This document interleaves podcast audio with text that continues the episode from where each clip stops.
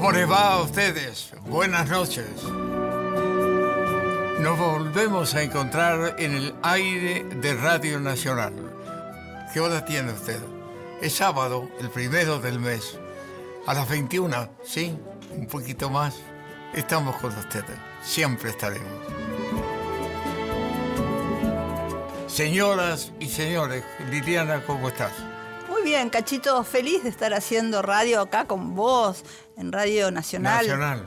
Eh, sí, en la AM870. ¿Quién me hubiera dicho y bueno, que iba a estar haciendo radio contigo? Así es la vida. Así que feliz de estar acá con vos, Cachito. No lo puedo creer, después Eh. de tantos años que me hayas permitido compartir con vos el micrófono. No deja de ser un orgullo inmenso para mí. Y bueno, así es la vida, es lo más importante de todos. Tenemos dos hijas, son gemelas.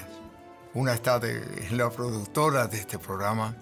¿Vos te acordás lo que pasó cuando llevé al registro civil los nombres que uno quería? Sí, ¿querés que te lo cuente? Bueno, Carrizo, íntimo, íntimo, íntimo de la familia, veranos con su mujer en Punta del Este. Yo ya embarazada, llega a Punta del Este, en la playa le dice a Cacho, dice, Cacho, ¿cómo puede ser que Fontana este, se termine con vos? Fontana no se puede terminar con vos. Bueno, pero no tengo hijos varones, ¿qué querés? ¿Cómo sigo? Además no es mi apellido. Dice, yo te voy a hacer que sigas, Fontana.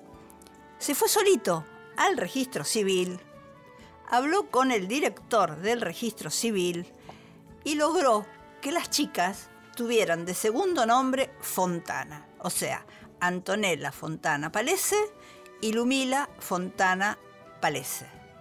Increíble. Es más, cuando salimos del registro civil, ya estábamos en la puerta, el director nos mira, nos damos vuelta, nos llama y dice, Fontana, ¿no? De segundo nombre. Sí, le decimos. No, no, porque cuando me hagan un sumario, quiero recordar por qué fue.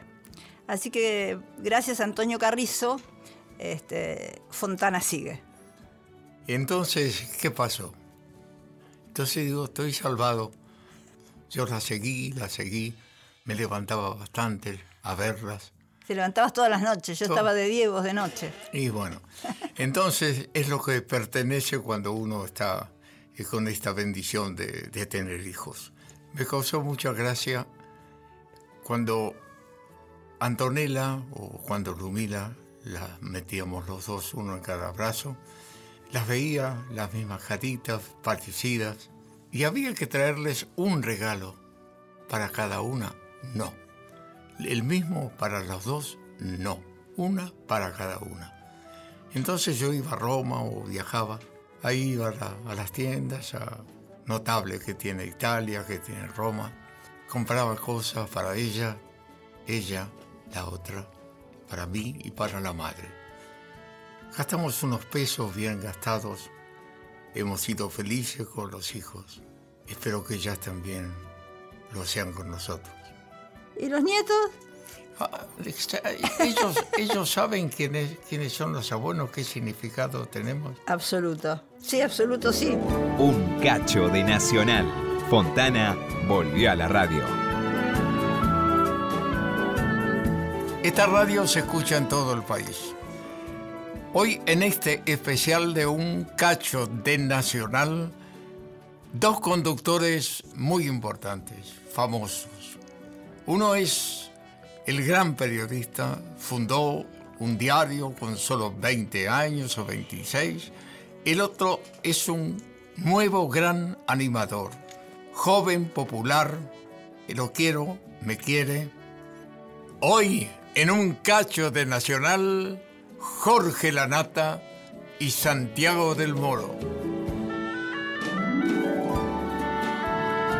A mí me sorprendió este, Jorge, porque si bien tengo una llegada importante con él, no sabía que él podía hablar algo de mí. Me dio una alegría muy grande, nos citó en Radio Mitre, fuimos, grabamos y apareció este fenómeno. Llegó al estudio, nos dimos un gran abrazo, se sentó y me miraba y yo lo miraba y comenzamos a hablar, yo de él, y él cuando pudo hizo algo fantástico, habló de mí. Yo digo, este hombre no puede hablar de mí. Pero a él le importó hablar de la máquina de mirar, ¿no? a la nata. Supo que era el Fontana Show, Video Show, ¿qué te puedo decir de, de él? Me, me emociona porque uno ha vivido de eso, creando lo poco que uno hizo. Igual que él hizo cosas fantásticas. Bueno, lo tenemos ahí, escúchenlo. Estamos frente a un, micrófono, dos hombres que tienen dos actividades diferentes, porque yo no puedo considerarme más que un locutor. Y tal vez el, como dicen, y es realidad, el más eh, veterano de los locutores en actividad. Estoy frente a un maestro del periodismo y le agradezco muchísimo esta posibilidad, esta gentileza, esta altura de mi vida, de poder estar frente a él y tener no un cuestionario porque eh, es muy difícil sobreponerme a la personalidad de él porque gracias, no porque a mí me, me hace mucho bien este el hecho de haber aceptado esta posibilidad para nosotros Bueno, Eh, muchas gracias. A ver, en principio vos no sos solo un locutor, vos sos uno de los tipos que inventó la televisión en Argentina. O sea que... no no inventamos la Sí, televisión cómo no. Hicimos, eh, tal vez este, en, en la radio he tenido un- una posibilidad muy Y en la radio también, sí, me, ha, claro. me ha dado, este, la, la televisión fue otra, otra cosa también importante. Bueno, en 87 años tenés un tiempo ¿eh? largo Sí, como no. para, para hacer Vos sabés que yo nunca me pude imaginar, ustedes hacían los avisos en vivo en esa época, ¿no? en, en vivo, sí, era, y de memoria. ¿Cómo de memoria? Y memoria es sabiendo la letra, no leyéndola. ¿Ah, sí? Claro. ¿No tenía un taco en el que leía? No, no, ah, no mirá. se leía nada. de- además era, eh, teníamos el, el hombre de, de la, de la empresa, de la editorial, de, Sí, de- sí, el, sí. el empresario. El que controlaba los el que avisos. controlaba los avisos, que tenía él sí el aviso. Ah, para que vos no te escrito. equivocaras, No, claro. no. Y, y estaba atento a que yo no me, no, Claro, no me- claro. me- no me equivocara y, mar- y marcarme los, errores en lugar de eh, ponerse, no sé, más de acuerdo conmigo y darme ánimo Claro. para que yo pudiese decir Tenías todo un- lo que tenía que decir. Sí, un lado. controlador. Pero fue muy linda esa época, pero lo, lo que me importa más, este, Jorge, es saber, no sé si has podido consultar con tus viejos la primera idea que tuviste sobre la profesión que...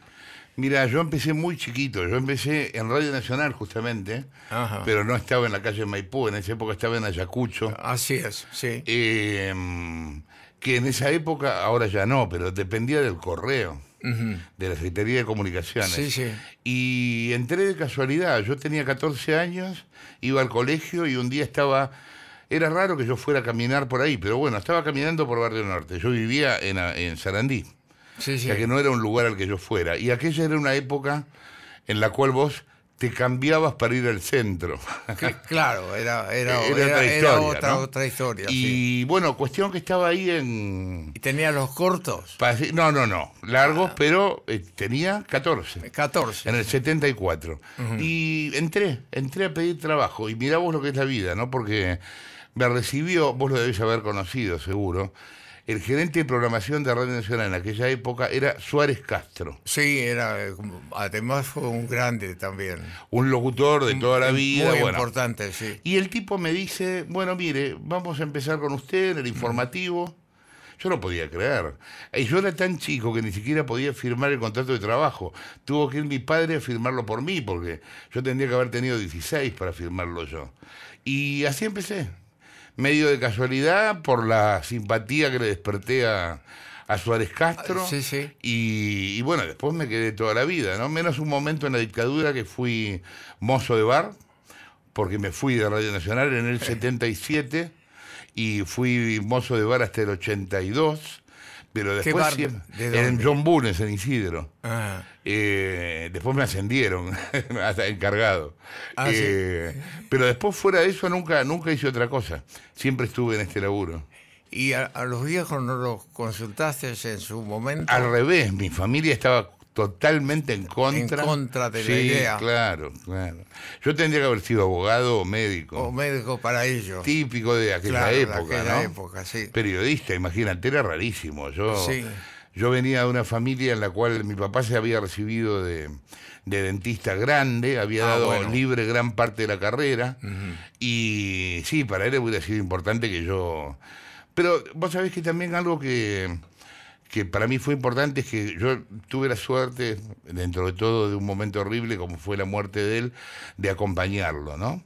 Y cuando yo lo llevé a él a, internar, eh, él tenía un ejemplar de página 12, que era el diario que yo había hecho. Para mí eso fue, fue muy reconfortante, ¿no? A, a pesar de que había estado en contra tantos años, bueno, estaba como orgulloso de lo que de lo que yo había podido lograr. Yo, yo armé página 12 muy chiquito, a los 26 años. Ajá. Entonces, bueno, para mí fue importante ve- ver que mi viejo tenía eso en su bolso. ¿Y cómo empezaste con página 12? Es decir, Página fue... tomar el cafecito. Sí, sí, tranquilo. Y, eh, mira, yo creo que cuando uno es chico, uno tiene mm, la irreverencia de patear las puertas, ¿viste? Uno no Claro, pide permiso. Sí, sí. Y si yo lo hubiera pensado, nunca yo hubiera hecho un diario. Es más, yo no tenía idea de cómo se hacía Claro, un diario. claro. Pero aprendí a hacer un diario haciéndolo, con el caradurismo de un chico. Claro, claro. Vos fijate que yo era en página uno de los tipos más chicos de la redacción. De hecho, de mí dependía gente con mucha firma, muy importante. Muy importante. Qué sé yo, Tomás Eloy Martínez, Soriano, Sí, sí, Hellman. sí, sí. Y yo era un pendejo, Un era un, un pibe, pibe. sí, sí. Eh, pero bueno, lo hice a fuerza de voluntad. Nosotros sentíamos que mm, la prensa tradicional estaba como agotada y que había, se le podía dar una vuelta en el compromiso con el lector. Página titulaba con chistes, trataba de buscar complicidad en el tipo que leía y después también tuvo buena información. Cada vez que, que había alguna crisis, en aquella época fue la época de Alfonsín, las crisis militares, por ejemplo, la gente nos buscaba a nosotros porque capaz tenían mejor información militar diarios más tradi- tradicionales, Tradicionales. pero nosotros teníamos la independencia de poder decirlo. Y entonces era esa nuestra ventaja, que, que éramos independientes realmente. Ahora, ¿cómo manejas el, lo Mirá, que viene? periodismo para todos eh, nos lleva a nosotros toda la semana de trabajo. Yo, los lunes de nosotros nos tomamos franco, pero los martes hacemos la reunión de producción de todo el equipo de investigación y bueno, elegimos un par de temas y laburamos durante el fin de semana también. El sketch, por ejemplo, se graba el viernes, el sábado se edita todo el material de la nota central y el programa sale en vivo. Termina el programa. Yo no trabajo, bueno, hay, somos pocos en la tele los que trabajamos siguen minuto a minuto. Yo no trabajo con el minuto a minuto. No trabajo con cucaracha tampoco. Ajá. Si me quieren decir algo, me ponen un cartel. Un cartel, No quiero tener un tipo en la oreja hablándome, Hablando, me no. molesta, Sí, me sí. molesta mucho. Y ah, el hecho de no trabajar con el minuto a minuto tiene que ver con esto. Yo no soy distinto al público. Si yo me entretengo, la gente se entretiene. Si yo me aburro, la gente se aburre. Es así. Es así. Eh, Mi minuto a minuto está dentro mío, digamos. Claro, Entonces, ahora, eso sí, cuando el programa termina, lo primero que hago es ver la medición. Claro. Porque obviamente Vivimos trabajo de en eso, televisión, claro. vivo de esto. Y en ese momento Mm. nos ponemos a hablar del domingo que viene. A las 12 de la noche, cuando Sí, estamos sí. todavía antes de irnos del canal, ya estamos pensando, bueno, ¿y el domingo que viene qué hacemos? Claro, qué linda manía, ¿eh? Sí, claro. Es fantástica. sí, claro. Esa vida es lo que uno extraña y lo que uno ansía y vuelve y da la, da la vuelta y pasa el tiempo y uno está pendiente de lo que ha hecho y también por qué no continuar de alguna manera, no, encontrar Bueno, a vos, a vos te habrá pasado también a lo largo de tu vida, o sea, nosotros no vivimos esto como un trabajo tampoco. No, no, lo vivimos para como mí- una manera de vivir, digamos. Lo, lo he vivido, he vivido a través del, del trabajo, tanto en radio como en televisión. Más en, en- en radio que hemos recorrido el mundo, este, con el Gordo Muñoz y, Sí, y claro. también con... Bueno, pero perdón, Cacho, vos en televisión hiciste video show. Sí, eso sí, la verdad que fue un... Fue la primera vez que todos vimos en este país las cámaras de video, porque hasta ese momento se grababa con Auricón. Así es. Este, la verdad que surgió la idea a través de Jorge Bayán, aquel cubano tan hermoso de Canal eh, 13 y un hombre de Mestre y me dijo, digo, mira, tengo que, me, me dan una hora de, en, en televisión y quisiera hacer algo nuevo.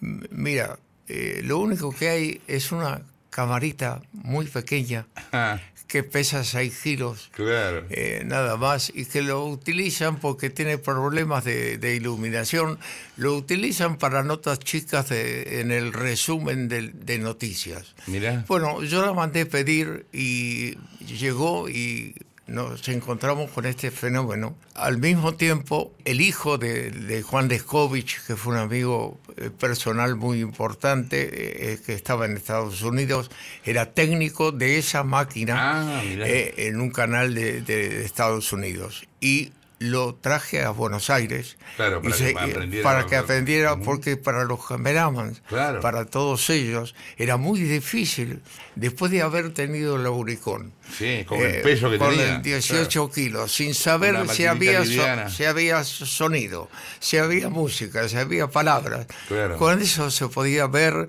eh, lo que hacías a cada instante. Bueno, y, y era más La, difícil perdóname, la- era muy distinta también la textura de la imagen. la textura de la imagen y, y además Era muy novedoso. ellos, ellos mismos, eh, el otro día las, las trillizas de oro, mirá qué comparación, me dicen que contigo, Cacho, aprendimos nosotros, eh, que le- dijimos a, lo- a lo- a nuestros padres que estábamos viendo, estamos viendo, papá, algo diferente, Claro. porque esto venía mucho después para verlo nosotros, cuando él se detectaba el auricón, entonces eh, podíamos ver. Esto se ve en el momento, Claro. se ve al instante, Claro. eh, entonces era una novedad realmente Y bueno, en importante. ese momento eso revolucionó la televisión. Sí, nos fue muy, muy bien. Este, Liliana, que está aquí, colaboró también con nosotros y en ese, en ese proyecto, una idea que después es lo que motiva que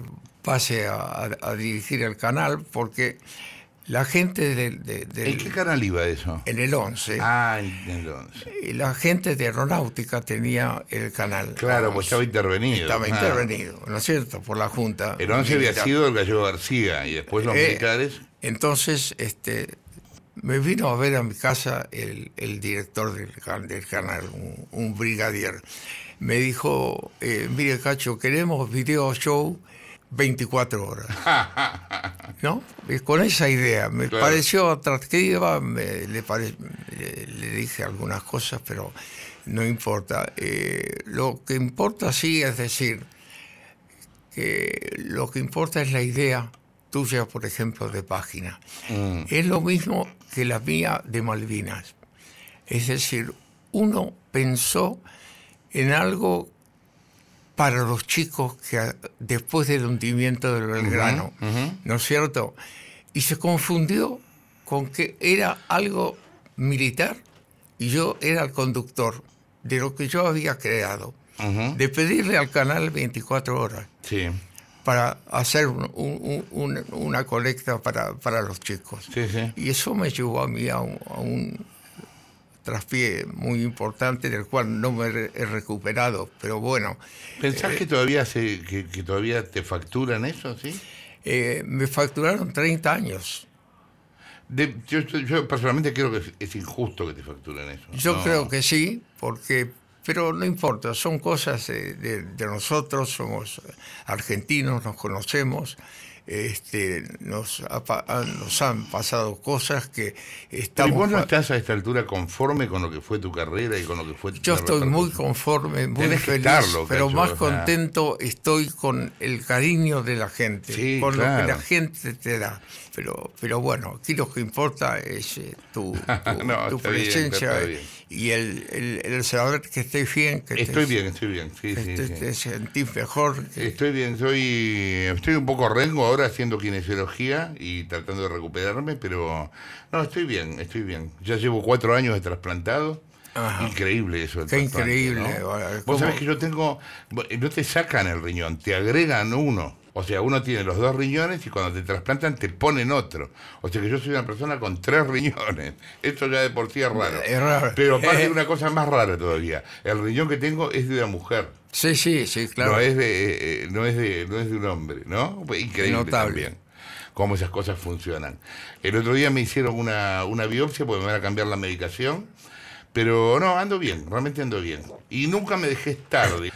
aún en momentos en los que yo hacía diálisis, que es como una Te situación... vi un día saliendo de Favaloro. Claro, eh, una situación fea la de la diálisis porque, viste, tenés que estar... Yo estaba cuatro horas, tres veces por semana. Sí. Es mucho Es tiempo. mucho tiempo. Y en general mucha gente se deprime en esa situación. Yo no dejé que la situación me ganara, seguí trabajando, viajé, dialicé en los lugares que tenía que dializar en el mundo, pero yo creo que eso también me ayudó, el hecho de no dejarme ganar por la, por la enfermedad, ¿viste? Eso es muy im- importante, Darle bueno, darle la pelea en, e- en ese momento. Y yo eh, lo que veo, por ejemplo, ese, ese mes que estuviste en París, Sí. últimamente para, para tu libro y todo, Sí, sí, ¿cómo sí. la pasaste? ¿Cómo viste Bien, muy París? bien. Bueno, a- a- eh, yo igual te digo, yo no soy un tipo que puede estar mucho tiempo fuera, a pesar de todo, que yo esté en un lugar que me Uno gusta. ama Buenos Aires, sí. Sí, sí. Sí, Aparte verdad. te digo también, con los años, es como que cada vez me siento más argentino. Es con verdad. todos los defectos y con todas las, las virtudes, ¿no? Claro. Pero soy, soy re argentino, soy un desastre, soy re argentino. Y me gusta estar acá.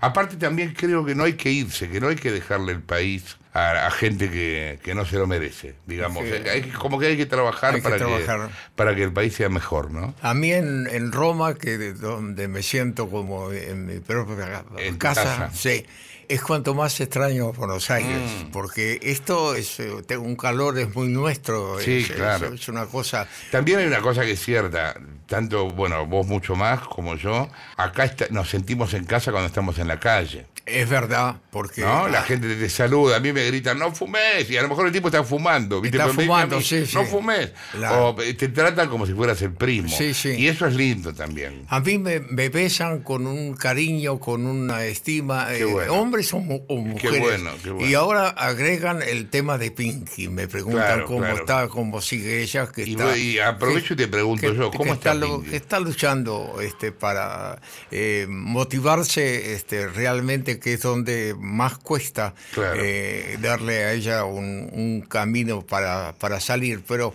tiene la, la- la opción de, de hacerlo, yo creo que este, ya está trabajando.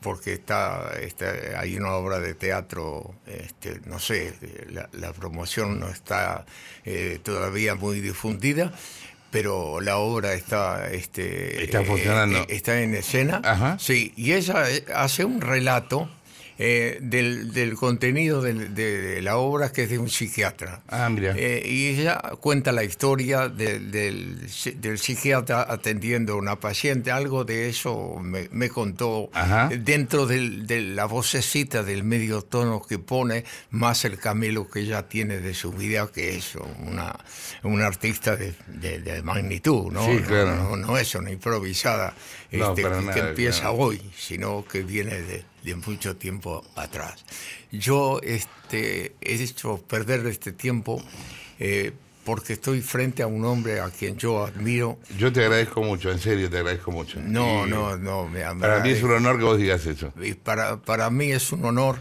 Eh, estuve, no, no dormí anoche. este, eh, eh, no, esto lo digo lo- lógicamente para que me entiendan. Yo tengo que estar nervioso por hablar con vos, no vos conmigo. No, querido No, mío, no. vos sos Cacho Fontana, yo soy nadie, ¿me entendés? No, no, soy Jorge Lanata. No, no. Que este, decir esto que en, en el programita que tenemos nosotros con toda humildad en, en- En Radio Nacional. en Radio Nacional, En mi radio, yo empecé en Radio en Nacional. Radio es arrancar. es como- Tampoco te vas a enloquecer, tampoco Yo vas a hacer todo no, no, no, no estoy para eso. no Obvio, estoy para obvio. eso. Para después volver hacia atrás, no. Así que por lo tanto te agradezco infinitamente y lo que te deseo que tengas eh, una salud que te, gracias, te- recupere realmente y que puedas seguir volcando tu, tu creación para, para todos nosotros. Muchas gracias.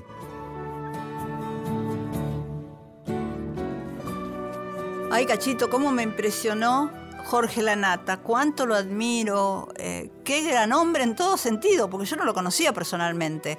Grande por su estatura, por su tamaño y la verdad el más grande periodista que nos ha dado los últimos tiempos.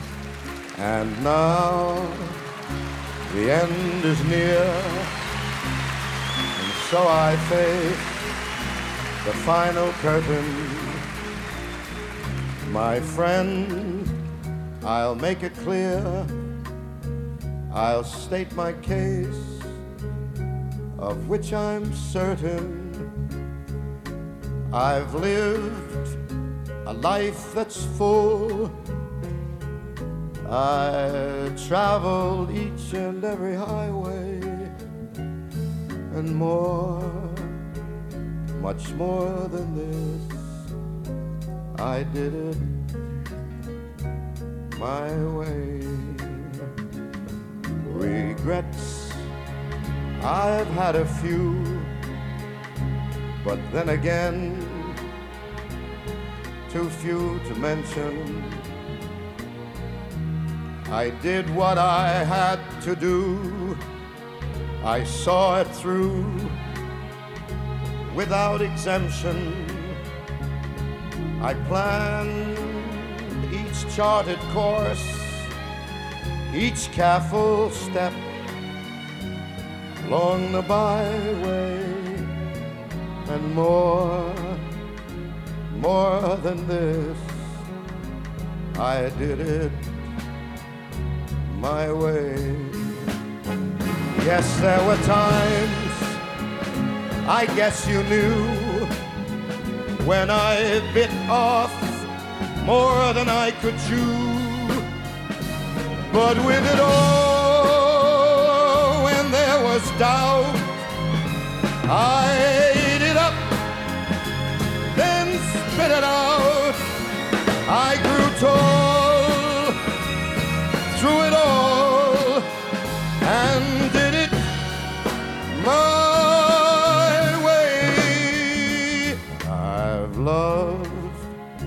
laughed, and cried. I've had my fill, my share of losing.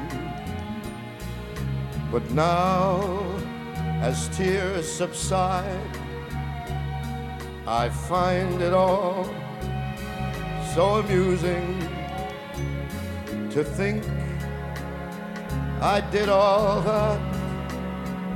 And may I say, not in a shy way, no, no, not me. I did it my way. For what is a man? What has he got? If not himself, then he has not to say the things and not the words of one who kneels. The record shows I took the blows and did it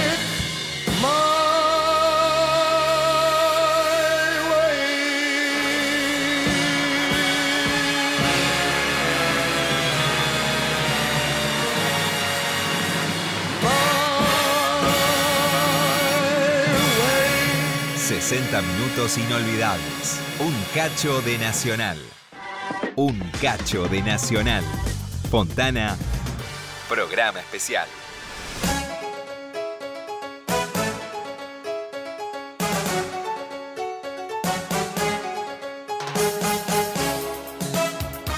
Rafael, qué gran tipo, qué gran cantante, qué gran autor que se unió a Manuel Alejandro e hicieron una dupla inolvidable de canciones que todavía están en la memoria de la gente. Y Rafael eh, tenía una, una serie de admiradores, admiradoras muy permanentes y- eran muchísimas. Entonces yo estaba pendiente todos los 5 de mayo porque es el día del cumpleaños de, Rafael y lo llamaba a donde es, él realmente estuviese. En Rusia, en, eh, nosotros lo buscábamos y bueno, y les daba las satisfacciones a sus eh, fans de poder escucharlo a él y alguna de ellas poder decirle una palabra que otra en esa conversación que se hacía una vez por año. Además, recuerdo eh, que llegaban a la radio las cartas de, por ejemplo, de las fans. Rafael venía a la Argentina, ¿no? Entonces las fans mandaban las cartas para aquí. Y el sello era de cobre, le habían hecho el sello del- de, de las cartas que se usaban en ese momento, las de Rafael, era el rostro de él hecho en cobre. En cobre. Una noche vamos a comer, pero vamos a comer a la casa de Rafael y Natalia. O mejor dicho, Natalia y Rafael. Natalia adoraba los gatos, tenía gatos por todos lados. Bueno, estábamos comiendo y había preparado unos pescados riquísimos. Eh, yo comiendo mi, mi pescadito, de repente me salta un gato al plato, se lleva este, mi filé de merluza y sale corriendo. Obviamente me quedé paralizada, paralizada. Pero bueno, son estas pequeñas eh, cositas que le dan color a, a la vida. Así es.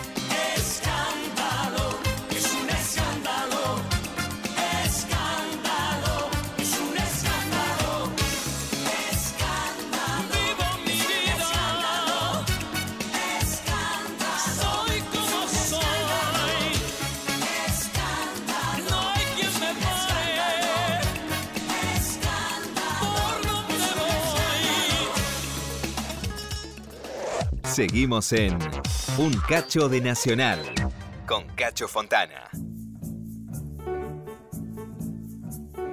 Estamos en un cacho de Nacional. El mejor día de la semana es hoy, no porque estemos nosotros. Estamos hasta las 22. Dos conductores muy importantes. Uno ya estuvo con ustedes, Jorge Lanata. Y ahora viene este nuevo fenómeno. Un gran amigo. Un pibe a quien yo vengo siguiendo hace muchos años. Estuvo con Lirana Parodi en América, antes con la música, con Héctor Ricardo García. Tiene el fenómeno de una aparición muy parecida a, a la que yo tuve. Se pone lindo esto.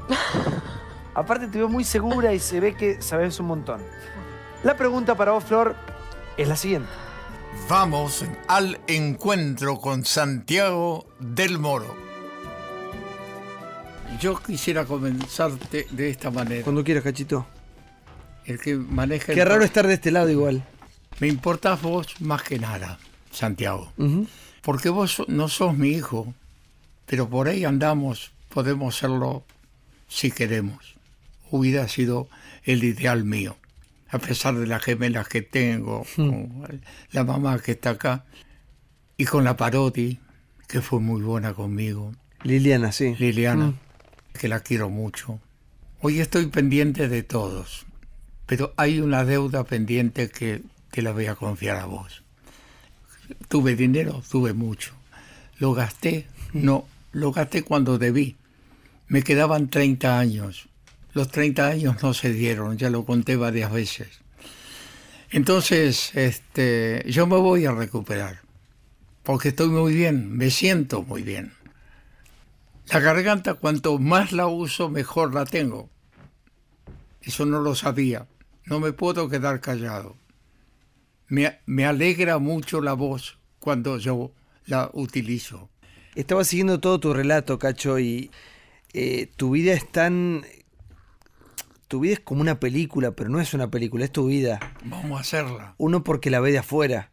Eh, vos has pasado por todo en la vida. A mí paso de todo, sí. Pero vos cuando entraste hoy en, en el estudio de radio, eh, claro, so- sos parte viva de, de- de la historia de un medio que, que se lo consideraba muerto en algún momento, hace no tanto tiempo, y que ha resurgido gracias a las nuevas tecnologías, gracias a, a nuevas propuestas y un montón de cosas más, ha resurgido con mucha fuerza. Es decir, la radio mes a mes suma nuevos oyentes, gente de todas las edades. Y para mí es muy gratificante todo lo que me dijiste hoy, lo que me estás diciendo ahora, y poder compartir con vos esta charla porque eh, yo creo mucho en el respeto a la gente que ya la hizo. Y cuando vos la hiciste, era todo nuevo, no había nada. bueno. Eh, estaba todo por hacer. Y- Habías nacido vos, sí. Sí, pero, pero yo te, te- igual ¿Sos más de- después del 32 vos? No. Pero más allá de haber nacido, no, ustedes son parte de la cultura popular de un país. No importa haber nacido antes y después. Eh, van a pasar 100 años y cuando se hable de radio se va a hablar de vos, cacho. Y de vos. No, no yo, yo estoy un poco más... eh, soy de otra época y... Yo me enamoré de la radio cuando entré en un estudio a los 11 años. Yo vivía en un pueblo muy chiquito, que es mi pueblo, Tres Vos y no había mucho por hacer, mucha diversión posible. Es decir, mis vacaciones eran en una pileta de un club, no nos íbamos de vacaciones, al, al único lugar que íbamos era el club. Y, y me acuerdo que mm, una, una tarde fue un circuito cerrado, que era una radio que se ponía en algunas localidades, algunos barrios, que iba por cable y se ponía un parlantito en las casas. Y yo fui a la radio que era de eso. Después en la radio con los años fue un FM. Y cuando entré ahí, que tenía 11 años, flasheé. Entonces todos los fines de semana íbamos ahí. Y en las vacaciones eh, hacíamos un programa de radio. Es decir, que la diversión que teníamos en las vacaciones era ir a la pileta. De- ¿Tenías inspiración de alguien o...? no, no, no, no, Bueno, no, bueno. todo autodidacta. Y obviamente que yo venía acá a Buenos Aires y escuchaba algunas cosas que me gustaban, mi vieja escuchaba buena música y, y me ¿Cuántos encantaba. años tiene tu mamá? Mi vieja tiene 75. Ah, es- me conoce. Y claro, y, y bueno, mi vieja escuchaba buena música y, y yo escuchaba música y me, me gustaba todo esto. Fueron pasando los años y a mí esto cada vez me gustaba más. Es decir, yo estaba en, en cuarto, en quinto año de- del secundario y, y mi tiempo se repartía entre el estudio y la radio. Es decir, hacía por momentos, durante una parte del año, programas de radio de lunes a viernes, o si no, si el año se complicaba más, hacía los sábados. No, íbamos a bailar viernes a la noche, pero el sábado a la mañana ya nos levantábamos para ir al programa de radio. Y cuando llegué acá a la ciudad, a la capital, yo pensaba que iba a hacer con todo eso mío que me encantaba, ¿no? A mí me, me gustaba decir que, que me gustaba, no sé, que me gustaba la televisión y la radio, pero en ese momento te trataban como un poco de loco, no sé, dedicarte a eso, ¿viste? Viniendo un pueblito tan chico y, y me acuerdo que empecé a estudiar comercio internacional y estudiaba, estudiaba, estudiaba y un día me acuerdo que estaba estudiando en la casa de mi tía, que me vio dormir ahí, y la llamo a mi hermana, mi hermana más grande, y le digo, mirá, le digo, mañana no voy a ir a rendir uno de los finales que tenía, voy a dejar la carrera porque yo me voy a dedicar a la, a la conducción. Eh, así que no voy a ir más a la facultad. Vos te sentías conductor de movida. Yo, yo, yo quería hacer eso. Después me formé, estudié periodismo, actuación, un montón de cosas para, para potenciar un poco lo que quería hacer. Pero eh, yo quería ser conductor de radio y televisión. Yo quería hacer eso. Y, y mi hermana me bancó y, y nunca más fui a la facultad. Había terminado de cursar cuatro años. Me quedaban seis finales por dar. Y nunca más volví. Y mi hermano me acompañó a pedir trabajo a Match Music, que fue el primer lugar donde yo empecé a trabajar en un canal que pasaba música. Yo era, me presentaba como, o quería entrar como presentador, como VJ, que se llamaba. Y, y bueno, un día no me, no me miraba nadie, el otro día no me, me daba bolilla. Yo me sentaba ahí en la entrada a ver si alguien Se si interesaba. Sí, podía rascar algo, no sé, a- enterarme de alguna prueba, algún casting. Hasta que un día necesitaban a gente para hacer algún tipo de notitas y, y- y bueno, me, me hacen un par de notas y, y haciendo un trabajo freelance empiezo a quedar, pero muy de abajo, haciendo una nota que nadie quería hacer o esas notas que por ahí no iban a salir nunca. Por eso para mí es fundamental cuando hablo con los chicos más jóvenes que para mí es fundamental hablar de pasión. Este trabajo si no es con pasión no se hace Se hace. no se hace. Porque es un trabajo que te arrastra o, o- o- o te demanda tu vida. Eh, y que te vaya bien es una posibilidad. Es muy difícil que te vaya bien. Hablo de que te vaya bien tener trabajo de, de- una manera sostenida, ¿no? Pero es un trabajo que depende mucho de la, del, del caerte y de levantarte, de prepararte, de confiar en vos, de cuando las puertas se cierran, seguir adelante. Es un trabajo muy, muy difícil, muy complicado para hacer. Porque lleva dedicación y, y la verdad que eh, no hay muchos no había muchos lugares en aquel entonces ahora creo que hay más lugares paradójicamente y por qué te digo esto porque ahora los chicos cuentan con las redes es decir si yo cuando tenía 16 17 años hubiese tenido la posibilidad de mostrar todo lo que yo quería hacer en una red social o en YouTube o en lo que sea eh, hubiese sido otra mi, mi, mi, mi- trayectoria y mi recorrido hasta llegar hasta acá pero después eh, todo lo otro es dedicación, es pasión, es trabajo, es Así es. confianza, es amor. Eh, mucha gente lo, lo- lo que ve, como nos pasa a todos, hagas lo que hagas, ¿no? Ve un poco el resultado, pero detrás de eso hay una dedicación. Me acuerdo cuando yo llegué a la radio, a mí la radio me lleva Beto Casela. Eh, a la radio importante, que es, es- es el que, es la persona que me arma la reunión con Daniel Haddad. El, hace 8 o 9 años atrás. Entonces Beto me arma la reunión con Haddad, voy a la reunión con Haddad y me dice, ¿qué quieres hacer? No, le digo, lo que ustedes quieran. Yo más o menos le conté el programa que quería hacer, pero el horario y la radio me lo iban a dar ellos. Mírame, si estamos lanzando una, una radio nueva, Beto se va a mudar a la radio, te queda para vos la segunda mañana después de él, que es todo un, un, un- no sé, un, pro- un proyecto gigante, ¿no? Eh, y me dice, ¿con quién querés estar? Bueno, informamos el equipo, se sumó a Anita Franchi, que es amiga, Rolo Villar, que trabajó con nosotros también, un Lo capo. quiero mucho, sí. Rolo es un fenómeno. Y arreglo las cosas con él muy rápido. Y antes de irme me dice Santiago, me dice, quiero que sepas algo. Dice, vos en dos años vas a ser número uno en la radio. Y yo cuando salí de ahí dije, este tipo está completamente loco, porque en ese momento hacía 25 años que era un programa que estaba número uno, que era el de Pergolini, de toda la vida. Y yo pensé, bueno, si me lo dijo él por algo será, pero era impensado, una radio que se lanzaba nueva. Y poco a poco fuimos escalando y en dos años, como él dijo, el programa llegó a ser número uno. Después llegó mi programa solo a, la, a las 6 de la mañana, eh, que también nos fue genial con Mañanas Campestres. Y después ya me vine acá a, a la 100 a trabajar, que es donde estamos haciendo la nota ahora. Pero la radio es dedicación pura. En la radio no puedes faltar. En la radio puedes grabar poco. En la radio tenés que estar. En la radio te enfermas y tenés que ir. En la radio, cuando vos te vas dos, tres días de vacaciones, la gente se enoja. Y tus compañeros también. Es como que no lo puede fallar en la radio. La radio tiene una, una, una- es, es una comunión entre el oyente y el y los que hacemos el programa tremenda. Y, y Haddad, uno de los secretos que me dio para ser número uno, me dijo, vos lo que tenés que hacer es trabajar cuando todos se van.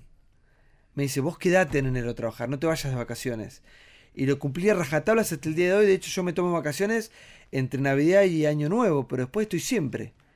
Eh, y mi familia se tuvo que adap- adaptar a, a ese cambio, eh, adaptar al, al cambio de, De de tu vida, vi- de vida. Claro, pero es lo que me gusta. Y yo estoy un poco casado también con lo que hago, ¿no? Te escucho con profundidad, con atención. Yo tengo sexto grado. Hasta ahí llegué. Lo demás es la vida. Entonces, este, La Nación me publica el último reportaje Sí. posterior a Marcelo Tinelli. Mire, siento una ilusión muy grande con el pibe Santiago del Moro. Es muy simple, llano y tierno. Es el más. Tengo este, un gran respeto por Guido Kafka. Con Guido, sí. Entonces, Amigo. pero no lo conozco personalmente. Pero desde su trabajo, sí. Entonces, seguimos, me pareció importantísimo. Ahora, yo cambiar el autógrafo por el celular es algo para la gente, un recuerdo inolvidable de esta era de comunicación. Claro, Y- antes era el autógrafo y ahora es la foto instantánea, la foto. sí. Entonces, la foto quieren las abuelas, por ejemplo. Me ven las abuelas y le piden al nieto, que es el que tiene el celular, sacame una pres- un presente con él. Y el nieto le dice, ¿quién soy? Claro, Sacala, le dice la abuela. sí. El pibe saca, no sabe con quién, pero para la abuela sí, yo sigo el camino. Y llego a vos. ¿Qué más quiero? Nada más. Quiero saldar mi deuda. Estoy en, en- en la radio de, que me ha adoptado. Nacional, sí. En Nacional. Mm. Y bueno, ahí veré cómo sigue eh, la ronda y cómo sigue mi futuro. Mira, yo te veo bárbaro, Cacho, te lo dije la otra vez que te vi también. eh, y, y- y vos con tu... a- a- al escucharte, al, al Mm. ser una persona de, de tanta edad, pero estar tan bien y al seguir en Sí. actividad, sos un estímulo para los que venimos atrás. Ah, y creo que este, en este país la, el cumplir años tiene mala prensa. No pasa en otro lado del mundo. De hecho, en Estados Unidos, los conductores más relevantes, más importantes, tienen todos más de 70 años. Johnny Carson. Bueno, todos, todos, todos. Pero ah, se los respeta mucho más. Y acá no tanto. ¿Por qué nos voltean? no sé, no sé, Pero por eso es tan importante que vos estés. Bueno, así como y más grande que vos, mucho más grande, eh, Mirta, que Mirta esté vigente y todo, la verdad que es un poco. Es eh, un fenómeno. Claro, es un fenómeno. Porque una persona. Mirta tiene 93, va a cumplir. Es muy grande. Pero Mirta Sí. invita a, su, a sus amigas Sí. después de la, de la, del programa y vuelve a tomar té con ellas. Pero ¿a qué voy con esto? Que hay, hay, hay un estímulo hacia seguir adelante. Así es. Al seguir en actividad. ¿eh? Uno nunca debe jubilarse de, en- en- de la vida. No, no. De la vida. Y el que estés de vuelta en la radio y todo es muy importante. Gracias. Por vos, por toda la gente, por la gente que te quiere, que te escucha. A mí me encantaría que vos vinieras a jugar a quien quiere ser millonario. Sí, Y de, que- que de comodín la tenés que llevar a Liliana. sí. Liliana Caldini. Bueno, Que el otro día estuvo en el programa, aparte sabe. bueno. diosa. Y para mí ha sido un orgullo y un honor. Y quiero decirte que para las generaciones que venimos atrás, vos sos un tipo muy importante. Bueno, Así que espero que, que esto te sirva. Muchas gracias, Santiago. Te espero cuando te vea en televisión Listo. o esté en Y, televisión. y lo quiero aplaudir yo a él, a Cacho Fontana. un No, grande. no, querido. Gracias, gracias. Santiago, lo mejor para vos y tu familia. Para vos también, hermano. Muchas gracias. Chao. Santiago del Moro, qué chico impecable, impecable, la verdad. Este, es fantástico. Y ¿sabes qué estaba pensando, Cacho? Cuando dijiste que tuvieron un comienzo muy parecido. Mira que uno ha mirado animadores durante todos estos años, tal vez uno con un ojo un poquito más crítico. No sé por qué siento que Santiago puede ser el futuro Fontana. Él merece, con su personalidad, no, no necesita nada más que eh, de él, para mí. Es otro tipo, es otra sociedad. Nosotros no pensamos que la sociedad iba, iba a cambiar tanto. Y nosotros estamos adaptándonos a este devenir de las cosas. Él está en FM 100, que es lo que él es hoy, un 100. Y cuando está en Telefe, yo lo sigo en Telefe, tiene una personalidad más sobresaliente que la mía. No me hago el, el tonto, sino soy el crítico, el que está hablando. Santiago tiene una forma de mirar, tiene un acontecimiento en sus palabras. Ay, Cacho, vos sos aquel, ¿eh? Como Rafael. Yo soy aquel que cada noche te persigue. Yo soy aquel que por quererte ya no vive. Te espera, el que te sueña, el que quisiera ser dueño de tu amor, de tu amor. Yo soy aquel que por tenerte da la vida. Yo soy aquel que estando lejos no te olvida. El que te espera, el que te sueña, aquel que reza cada noche por tu amor. Y estoy aquí, aquí. Estoy aquí, aquí. Yo estoy aquí, mírame aquí.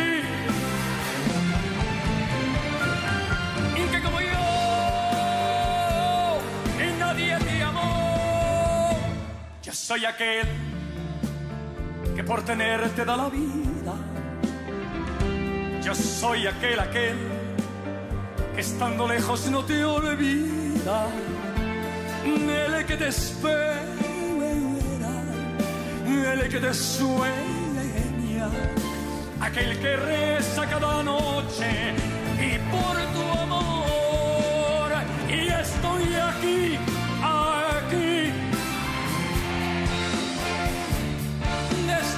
Aquí, aquí. Yo estoy aquí, miradme aquí. Un año más, Madrid.